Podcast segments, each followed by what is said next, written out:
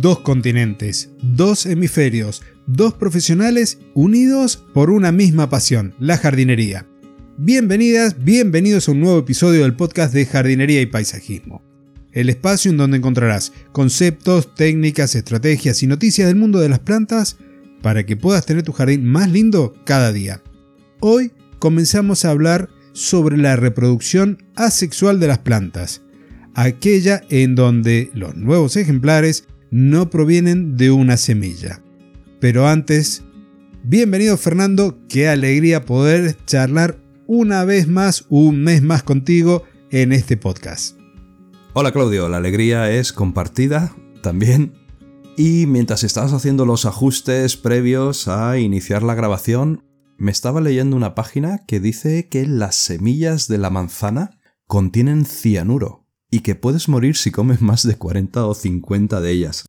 Y me he venido aquí a Google para mirarlo un poquito y efectivamente dice que se considera que la ingestión de más de 50 semillas de manzana o de pera o incluso de la parte carnosa de los huesos de melocotón o de albaricoque pueden llegar a causar la muerte a un adulto. Yo no sé si tú este dato lo tienes presente y si esto es cierto o no, pero se ve que contienen una sustancia que se llama amigdalina que es precursora del cianuro. ¿Habías escuchado algo de esto?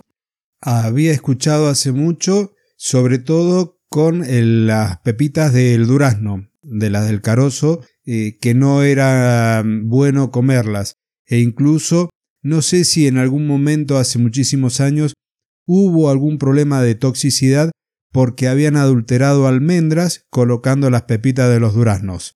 Y entonces algo había escuchado hace tiempo no tanto de la manzana, pero sí de los frutales de carozo, que no era lo mismo comerse una almendra que comerse la pepita de, un damasco o de un durazno. Pero es muy interesante ese dato porque lo solemos pasar por alto. Y yo a la manzana le suelo comer las pepitas, así que tengo que dejar de hacerlo. Uy, ten cuidado. Bueno, eh, pone que si comes poquitas no pasa nada. Yo no me imagino a nadie comiéndose una bolsa entera de semillas de, manzana. Pero bueno, la información siempre es buena tenerla presente. Así es, mejor para prevenir riesgos. Bueno, ¿qué tal ha ido tu, tu mes? ¿Qué tal ha ido tus, tus proyectos, tus cosas? ¿Cómo va el jardinerista? ¿Cómo van esos correos del jardinerista? Mira, la verdad que estoy contento, ha habido una buena repercusión algo que yo pensaba que podía ocurrir de que a lo mejor algunos suscriptores dejaran de seguir, no ha ocurrido, ha seguido llegando gente nueva y las tasas de aperturas es muy buena, en algunos casos muy superior al promedio de lo que uno escucha del email marketing, con lo que realmente estoy contento. Hay muchas historias, muchos cuentos basados en experiencias reales, incluso hasta de mi adolescencia, con lo cual los aprendizajes que están entre líneas yo creo que tienen una buena acogida. ¿Y cómo ha sido tu, tu mes? ¿Cómo ha sido este mes de enero hasta el día de hoy? Pues mira, lo primero ha sido fugaz, porque ni me he enterado. Cuando he dicho me voy a sentar a grabar el podcast, digo, pero si para mí fue antes de ayer que grabamos el anterior y, ya ha pasado ya un mes, o sea que en principio fugaz, muy fugaz. Pero bueno, muy entretenido. Ya sabes que como yo casi pues no tengo trabajo y casi no tengo proyectos y me aburro mucho en casa y no sé qué hacer y me canso de tener tanto tiempo libre al día, pues lancé un, nuevo pequeñito proyecto en comparado con, el, con los otros proyectos que yo tengo es muy chiquitillo, pero bueno, me hacía ilusión lanzarlo. Lo bauticé como Plus Gardener y es simplemente que, bueno, eh, voy grabando vídeos del día a día en la gestión de la empresa de jardinería que tenemos aquí en España. Y bueno, cositas que van ocurriendo durante el día, que considero que quizás podrían aportar algo de valor, las grabo en vídeo y las publico en este grupo privado de, Telegram. De momento somos poquitos, a ver si se anima alguien más, pero en principio el feedback es bueno, están todos muy contentos. Aprovecho para saludar a todos los que están, ¿eh? a Juan, Antonio Jesús, Francisco, Carmen, Miguel Ángel, a Gustavo y a Roberto. Ahí estamos todos. Y bueno, al, que le interese ya sabe, en cursosdejanería.com, abajo del todo está toda la información para acceder a este grupo de Telegram, donde comparto el día a día de una empresa de jardinería, vamos a llamarla mediana, todo lo que va ocurriendo y que puede tener algo de valor. ¿Tú también estás en el grupo, Claudio? ¿Qué, te parece? Así es, yo estoy la verdad que muy contento y algo que este, me llama la atención es cómo algunas cuestiones, algunas tareas dentro del jardín o incluso al nivel de presupuestos, porque también compartís esa información muy valiosa, tiene sus características diferenciales en función de los mercados y en función de la disponibilidad de algunas herramientas, ya sean tecnológicas, como el acceso quizás a maquinaria de, gran calibre, como en aquellos videos en donde mostrabas cómo metían esos sacos, esos big bag de un metro cúbico por arriba de, de un cerco. Ese tipo de trabajos aquí no se suelen dar, entonces aprendo mucho, más allá de la experiencia sigo aprendiendo muchísimo de lo que estás compartiendo. Invito a la audiencia, a todos aquellos jardineros profesionales que se sumen porque hay mucha, mucha chicha, como dicen ustedes, para sacar. Hay muchísimo valor en esos videos. No me pierdo ninguno, el teléfono mío ya casi no le queda capacidad de almacenamiento porque creo que hay más de 70 videos publicados, Fernando, si no me equivoco. Sí, empezamos a subir vídeos el 17 de enero, o sea que ya cumplimos un mes y lo bueno es que si, bueno, si alguien entra en el grupo puede ver los vídeos desde el primer día. De hecho, lo que se recomienda es ver los vídeos desde el primer día porque hay temas que, que ya los damos por tratados y no los voy a estar repitiendo cada mes, ¿no? Pero bueno, ahí queda la invitación, no nos vamos a extender más, Claudio. Y bueno, ¿qué te parece si, si empezamos el tema de hoy, bueno, con una pequeña introducción? Dinos, ¿de qué vamos a hablar hoy? ¿De qué va el episodio de hoy?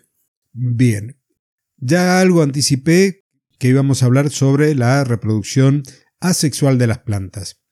En la naturaleza, algunas plantas pueden reproducirse de forma sexual a partir de las semillas, como hemos estado viendo, pero también de forma asexual o vegetativa.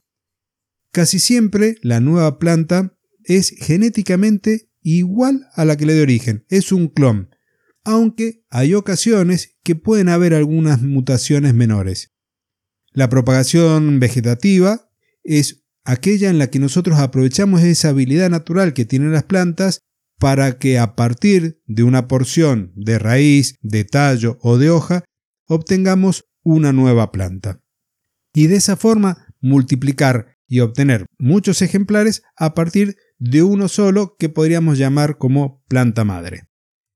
Y hay varios métodos de propagación, hoy vamos a hablar de algunos de ellos, y dentro de los que vamos a hablar tenemos la división, tenemos también la propagación por esquejes y por acodos, y alguna otra cosita más. Nos quedará para el mes que viene hablar ya un poco más detallado sobre los injertos. Así que el primer tema es todo tuyo.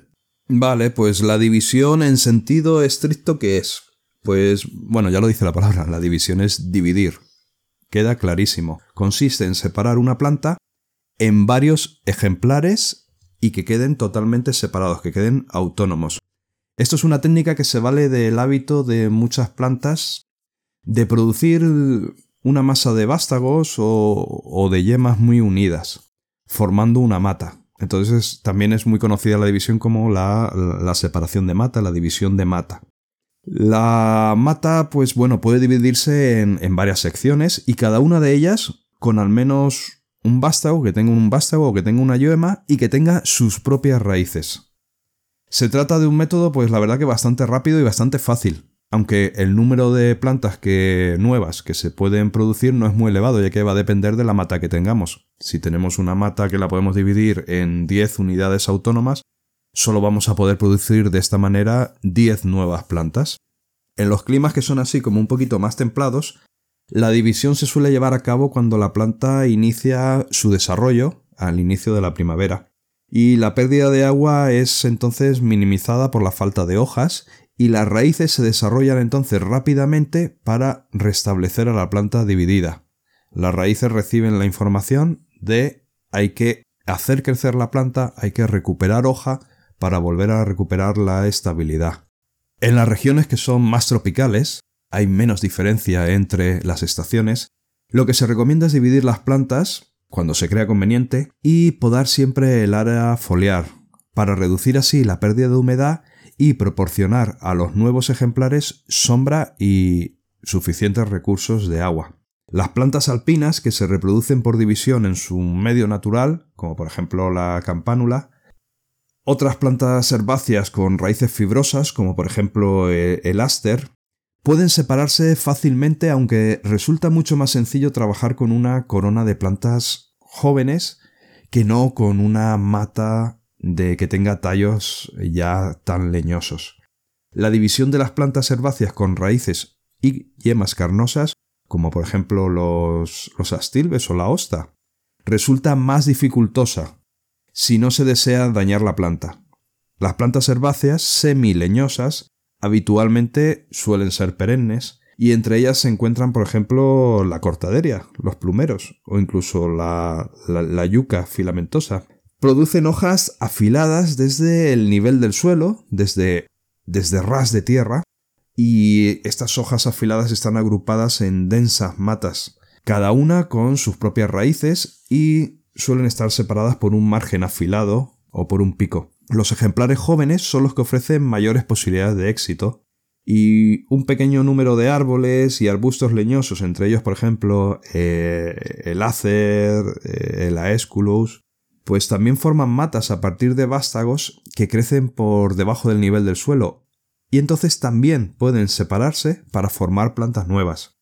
En este caso es posible extraer las plantas de, sus progenitores cuando son jóvenes y así dejar el, núcleo central de la planta intacto sin hacerle daño. Como por ejemplo la separación de los vástagos en los, bulbos, en los bulbos, perdón, en los cactus, en los pseudobulbos de las orquídeas, por ejemplo, y también, bueno, en los vástagos enraizados y en los estolones a partir de una planta madre. Otra de las formas de reproducir las plantas de manera sexual es a través de los esquejes. La multiplicación a partir de esquejes va a explotar la habilidad que tienen algunas plantas de poder generar una nueva a partir de un fragmento de tejido vegetal, como por ejemplo a partir de una porción de tallo, a partir de una porción de una hoja, de una raíz o incluso en algunos casos hasta de una yema. Y esto va a permitir que se obtenga una planta totalmente desarrollada con sus propias raíces, sus yemas, y este proceso entonces que va a pasar esa porción vegetal va a generar nuevas raíces que van a tener un nombre muy particular, se van a llamar raíces adventicias. Estas raíces adventicias se van a generar de un tejido que se conoce como meristema, que está formado por células que no tienen una diferenciación puntual, que no tienen una función puntual dentro de lo que es la planta, sino lo que hacen es producir células con funciones definidas. El más conocido es el meristema que produce por un lado los haces vasculares que van a transportar el agua con las sales disueltas y por el otro lado que van a transportar la savia. Estos meristemas, estas células también son las que se van a encargar después de producir los callos de cicatrización cuando hacemos un corte esas células especiales van a generar después unas yemas radicales que después se van a transformar en raíces adventicias. Y estas entonces son raíces que se generan a partir de una inducción y esa inducción es la herida del corte que estamos haciendo. Hay plantas como la hiedra o los álamos y algunas plantas que pertenecen al grupo de la menta, de la salvia y del romero que generan con mucha facilidad las raíces adventicias porque ya tienen algunas como preformadas en los bordes del tallo. Entonces se asienta la rama en el suelo y eso activa el mecanismo y producen un nuevo ejemplar. Nosotros los aprovechamos porque nos permite hacer plantas de esquejes con mucha facilidad. Hay otras posibilidades también de hacerlos y las vamos a ver enseguida. Pero, ¿cómo preparamos los esquejes?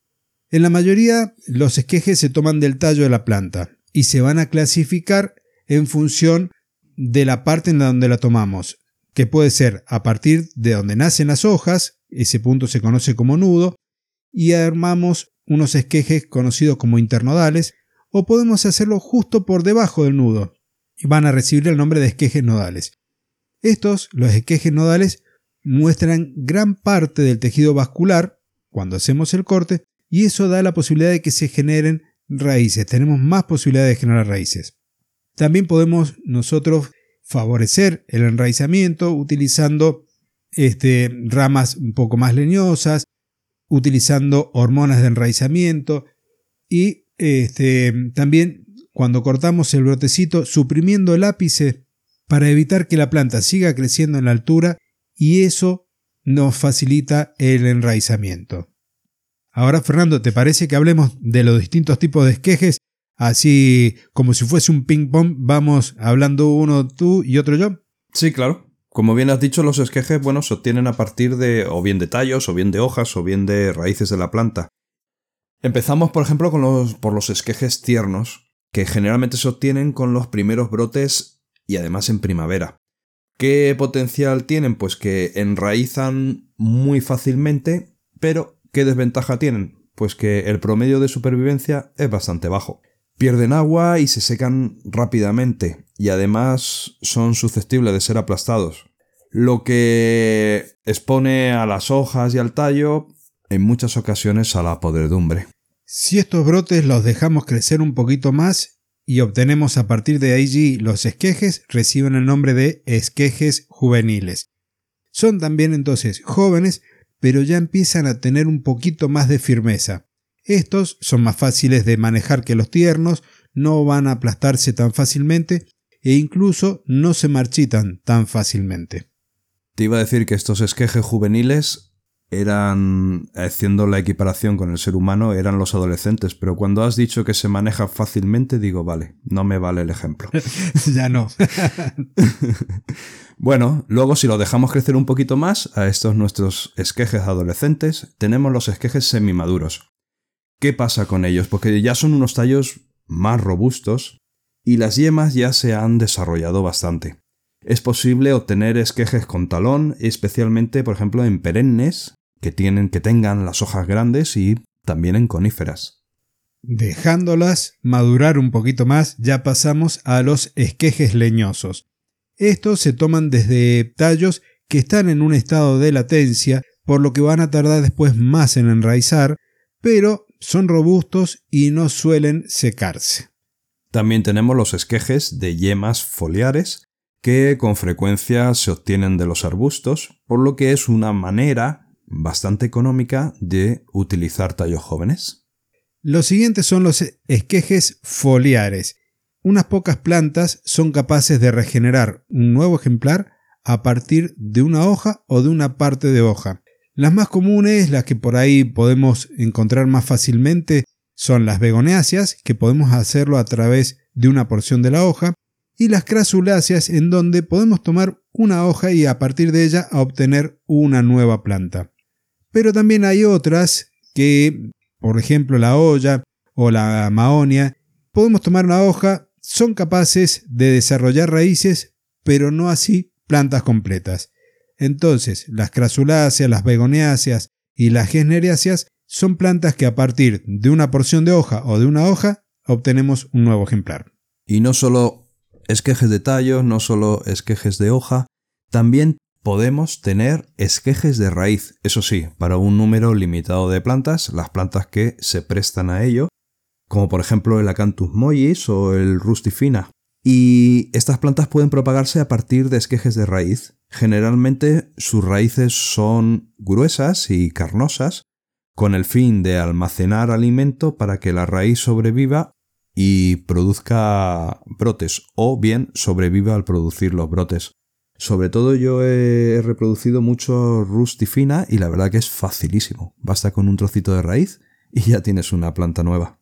¿Y cómo tener éxito con los esquejes? El proceso de obtención de esquejes es bastante sencillo. Pero el éxito va a depender entonces de varios factores. Una, de la habilidad o de la capacidad de la planta de producir las raíces adventicias que le van a permitir a los esquejes enraizar. También de las condiciones de las plantas que nosotros elegimos como plantas madres. Una planta enferma no nos conviene utilizar para hacer esquejes, tampoco aquellas que se encuentran débiles. Siempre tenemos que elegir entonces plantas sanas. Y el material que procede de plantas jóvenes, especialmente cuando se encuentran en plena etapa de crecimiento, va a tener mayor probabilidad de enraizar. Uno de los tips o secretos que podríamos llegar a decir o algo a tener en cuenta es que al momento que vayamos a hacer nuestros esquejes, por lo menos 3-4 horas antes reguemos a la planta madre para que todos los tejidos se encuentren bien hidratados, bien turgentes. Tenemos que entonces después preparar los esquejes que vamos a plantar y esto tiene que ser en un proceso rápido para evitar que esa porción vegetal pierda humedad por transpiración. Otro de los elementos fundamentales es la higiene. Todas las herramientas que nosotros utilicemos para hacer los cortes y para trabajar tienen que estar esterilizados, mantenerlos limpios, las herramientas de corte tienen que estar afiladas porque estos cortes que hagamos tienen que estar limpios, tienen que ser limpios para que la emisión de las nuevas raíces sea muy fácil.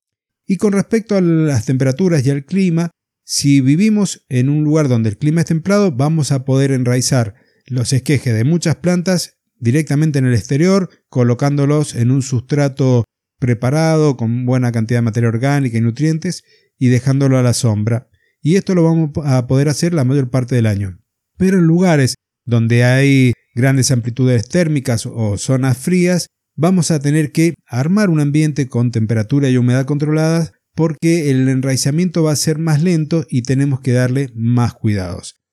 En algunos casos podremos ambientar, aumentar la temperatura del lugar para mantenerla cercana de los 20-25 grados y de esta forma favorecer todos los procesos que tienen lugar con la emisión de raíces y luego de las hojas. La humedad, tanto del suelo como del ambiente, va a tener que ser siempre elevada, más o menos constante, para evitar deshidrataciones.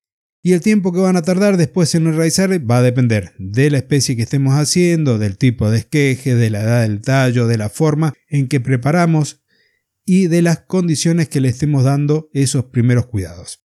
Los esquejes foliares van a enraizar en unas tres semanas, mientras que los leñosos van a tardar mucho tiempo, incluso algunos pueden llegar hasta los cinco meses. Luego también tenemos el acodo. ¿Qué es el acodo? El acodo es una tendencia que presentan muchas plantas natural, mediante la cual se regeneran con, bueno, ellas mismas mediante un autoacodo, es decir, forman raíces adventicias a partir de tallos de, su, de ellas mismas, de, de la misma planta, tallos que tocan el suelo. O sea, el tallo toca el suelo y al detectar suelo emite raíces. Entre estas plantas, algunas que, nos suenen mucho, pues la Campsis, por ejemplo, la hidrangea, pero la, la, la petiolaris, y también la hiedra. ¿Quién no ha visto esa hiedra extendiéndose y, de repente agarra eh, eh, en una pared o agarra eh, en otro parterre? Y bueno, es una manera bastante interesante de conseguir plantas nuevas, aunque eso sí, en un, en un modo reducido.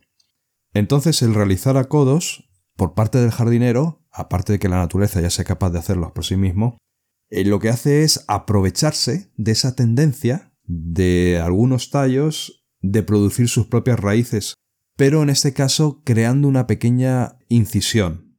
Y esas ramas que han sido cortadas han tenido una pequeña incisión, mientras aún se encuentran ligadas a, la planta madre, comienzan a emitir raíces. Una vez enraizados, esos tallos o acodos se separan de la planta madre y ya se desarrollan como una nueva planta. Aunque el acodo requiere bastante espacio, es una, es una forma muy interesante.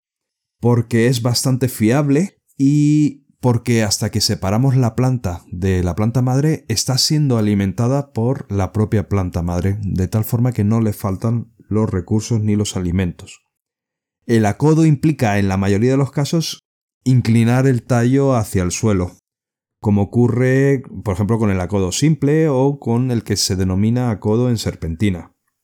En el acodo aéreo se utiliza con tallos que no pueden doblarse hasta el nivel del suelo, cuando no, la planta no presenta esa facilidad para acercar la rama hasta el suelo, entonces se hace el acodo aéreo, que lo que se hace es en, el lugar, en lugar del, del suelo natural, colocar un medio de enraizamiento, un poquito de sustrato, envuelto alrededor de una rama aérea. A través de la incisión que realizamos en la rama, el tallo emite las raíces y así conseguimos una nueva planta sin tocar el suelo, simplemente en el sustrato que hemos envuelto alrededor de esa incisión. Bueno, te comento acá dos cosas. Eh, con respecto de los autoacodos, yo lo he observado mucho en las plantas del romero rastrero, que empleamos bastante, y también con el romero común, cuando la planta no se poda y se deja muy grande y las ramas tocan el suelo, terminan haciendo sus autoacodos. Y con respecto a los acodos aéreos, porque todo este tipo de cosas a mí me gustan, eh, igual que los injertos, en uno de mis clientes he practicado varios acodos aéreos en un cítrico, unas plantas de mandarina que quieren reproducir y tener nuevos ejemplares porque son muy ricos de esos frutos, esas mandarinas. Así que he practicado varios acodos aéreos, varios, estoy, hablando de más o menos cinco, en donde en apariencia uno solo ha fallado.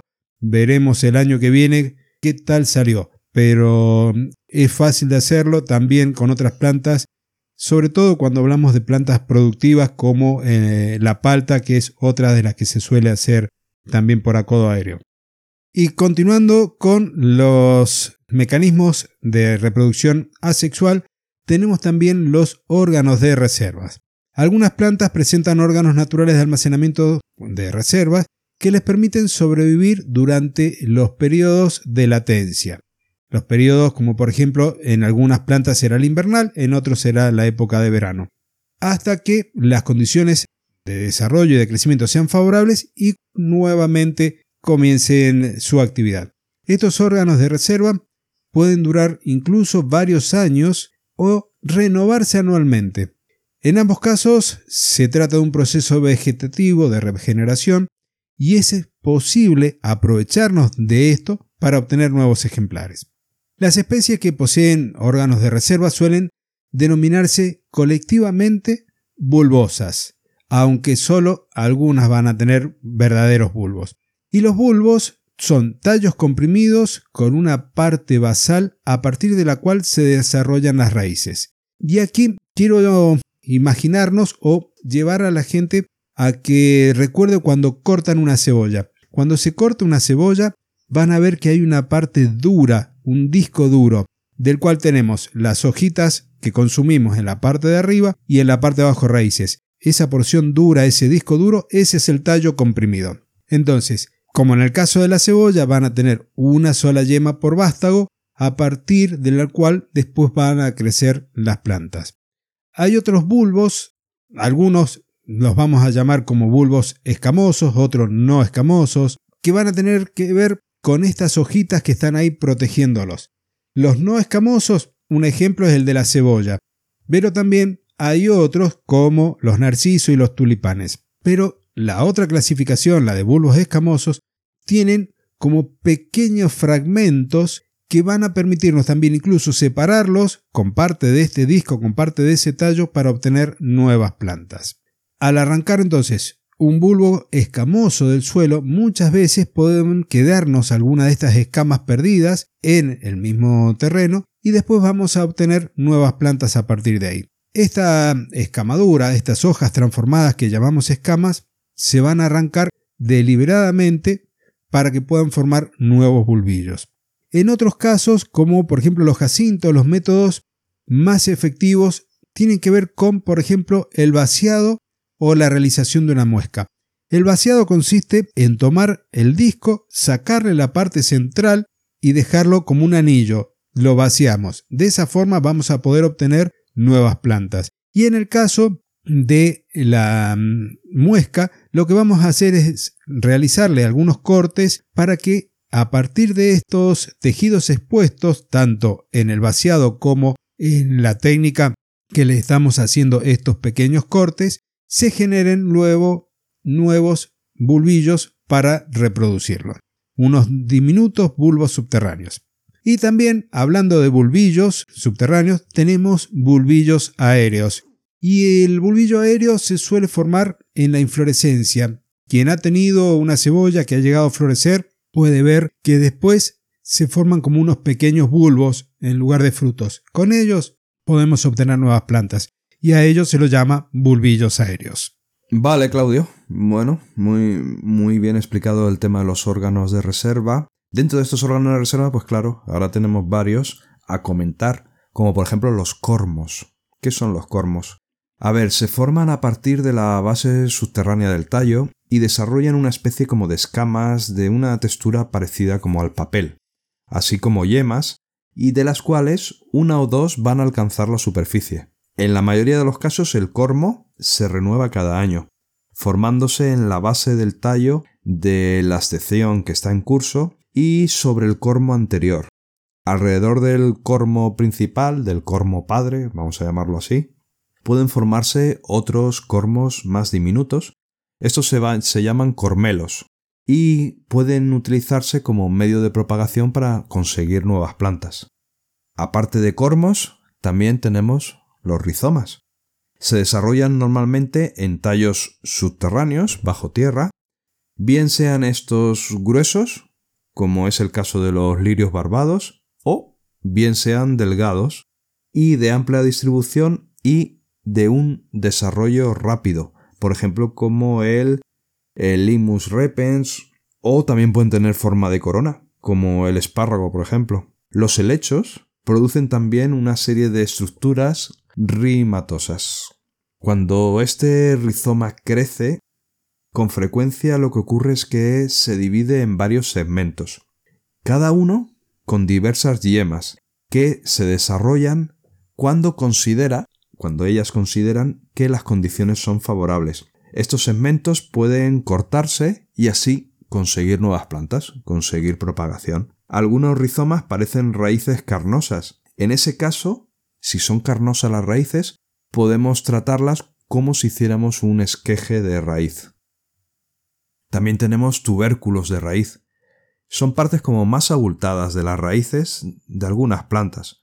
La verdad es que son incapaces de formar yemas adventicias, excepto en, en la corona. Una vez las yemas han producido vástagos y estos vástagos ya han agotado las reservas, los tubérculos mueren, pero durante el periodo de desarrollo se forman otros nuevos, entonces hay una regeneración.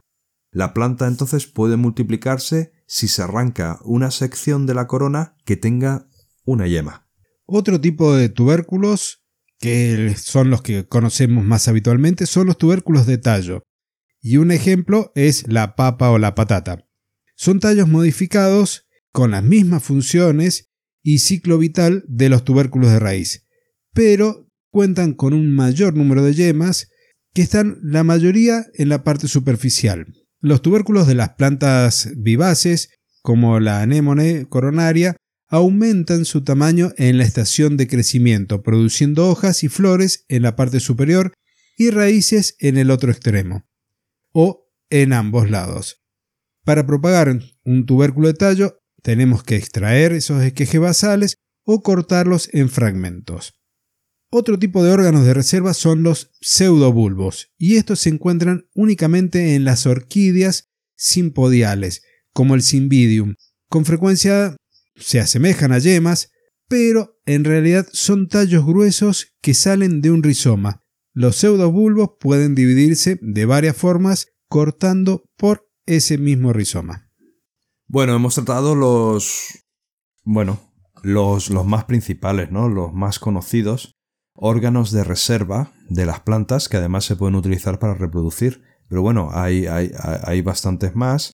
Otros, por ejemplo, pues son los que tiene la saxifraga y algunas especies, por ejemplo, de, los calanchoe, que desarrollan yemas redondeadas que son parecidas a bulbos, pero en las axilas de, de los vástagos. Pueden propagarse entonces del mismo modo que los bulbillos o del mismo modo que los cormelos. Incluso las plantas acuáticas, en algunas de ellas, por ejemplo en la jotonia, estas yemas son bastante grandes, relativamente grandes, y reciben el nombre de turiones. Cuando maduran, las yemas se separan de la planta madre y alcanzan la superficie del agua para desarrollarse como una planta nueva. Increíble cómo las mismas plantas han ido evolucionando y se han ido adaptando a las condiciones que tienen en su lugar de origen, que las lleva en algunos casos a producir bulbos, tubérculos, rizomas, bulbos aéreos, a acodarse solas para poder mantener la especie con vida. No sé, Fernando, si querés agregar algo más, porque estamos llegando al final del episodio, si querés comentar algo. No, yo estoy igualmente, de, igualmente sorprendido de la, la, capacidad, bueno, el mundo de la naturaleza, el mundo verde, el mundo de las plantas, no deja de asombrarme porque es increíble. Eh, ¿Cuánta inteligencia? Dicen que las plantas no tienen cerebro, yo creo que tienen un ultra mega cerebro porque la evolución y todo el sistema es tan complejo y, son tan diversas sus capacidades que no dejan de asombrarme. O sea que, bueno, en principio hemos, hemos tratado eh, de una forma general todo este tema de cómo reproducir una planta eh, de forma vegetativa. O sea, conseguir una planta exacta a la planta madre, que en, ya en nuestro mundo actual, en nuestro mundo más humano, más comercial, es algo valiosísimo ya que así podemos hacer una globalización de, la naturaleza y producir plantas y exportarlas a otros países. O sea que a mí me parece maravilloso y podemos dar el episodio por finalizado, Claudio. Bien, mm, yo mira, yo quería llevarlos a que visiten la, la página de cursosdejardinería.com porque hay dos clases que preparé yo con mucho cariño que tienen que ver una con la producción o la multiplicación de plantas a través de esquejes de hojas y otra de esquejes de tallo. Así que no quería dejar pasar la oportunidad para recordar esas clases que pueden adquirir ahí en nuestra plataforma.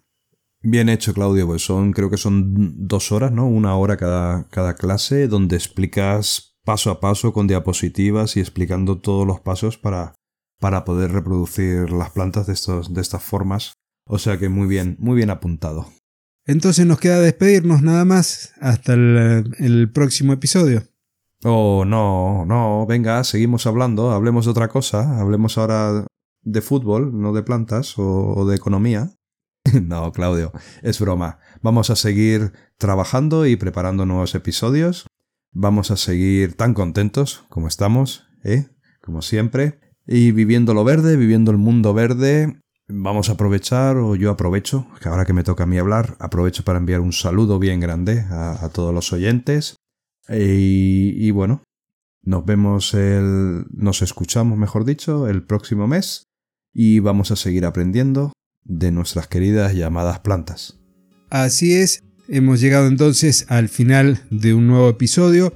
Si no me quiero despedir sin antes recordarte que si te dedicas a la jardinería profesional o si tienes una curiosidad tan grande que te lleva a conocer cómo es el día a día de una empresa de jardinería, anda a cursodejardinería.com que al final de la home vas a tener el acceso a este grupo privado de Telegram en donde Fernando comparte todo lo que va haciendo día a día desde el diseño de un jardín, cómo se hacen presupuestos, cómo hay que hacer compras, todo eso lo encontrás en ese grupo pensado para los jardineros profesionales y también los curiosos.